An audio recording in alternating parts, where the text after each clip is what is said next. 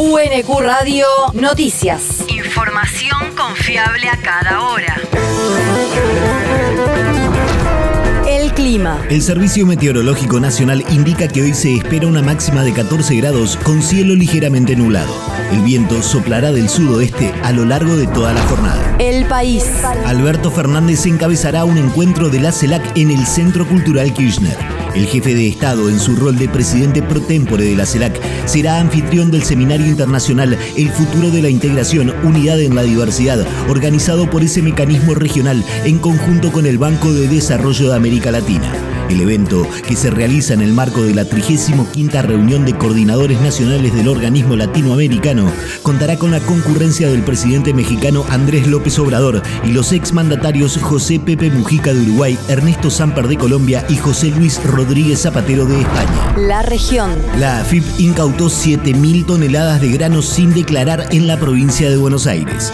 Ese fue el resultado de un operativo de fiscalización y control realizado ayer en la localidad de Roque Pérez por inspectores de la Dirección General Impositiva y la Administración Federal de Ingresos Públicos que descubrieron el producto almacenado en silo bolsas dentro de un feedlot.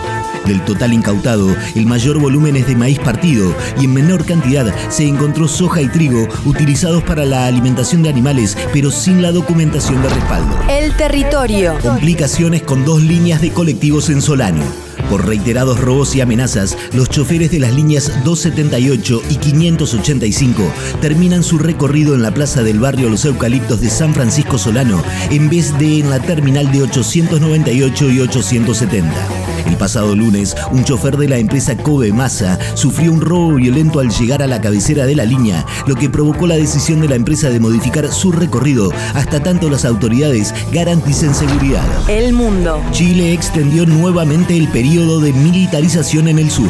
El Senado trasandino aprobó ayer una nueva prórroga del estado de excepción constitucional de emergencia en la zona sur del país, determinada a raíz de los reiterados hechos de violencia registrados en las regiones de la Araucanía y el Biobío.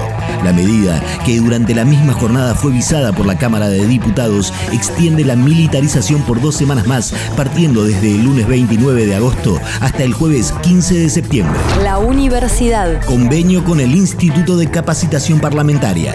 La Universidad Nacional de Quilmes firmó un convenio marco con el Instituto dependiente de la Honorable Cámara de Diputados de la Nación, representados por el rector Alfredo Alfonso y el director de la ICAP Carlos Lazzarini. Durante la firma del convenio, los representantes de ambas instituciones intercambiaron inquietudes en temas parlamentarios y conversaron sobre las capacidades e intereses de la universidad. Este es un convenio para nosotros muy importante. Alfredo Alfonso, rector de la Universidad Nacional de Quilmes. Porque tiene que ver con la Cámara de Diputados de la Nación, con el Instituto de Capacitación de la Cámara, distintas estrategias que tienen de temáticas que se van abordando en el ámbito legislativo y por lo tanto también temas estratégicos. ¿no? Y de algún modo también es una articulación con otra institución que se vincula a la constelación de instituciones importantes que están articuladas con nuestra universidad.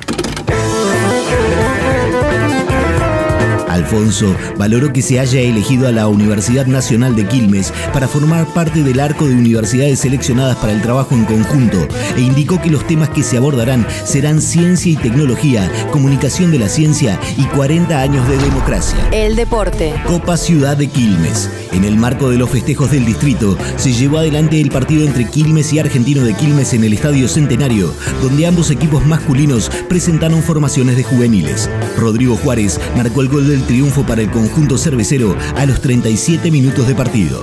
Por su parte, con goles de Noelia Rodríguez, Sol Molina, Victoria Núñez y Brenda Barrio Nuevo, Quilmes goleó a Argentino de Quilmes por 4 a 2 y también se quedó con la Copa de la Ciudad en el clásico de fútbol femenino que se jugó a segundo turno. UNQ Radio te mantiene informado. Información confiable a cada hora. UNQ Radio, la radio pública.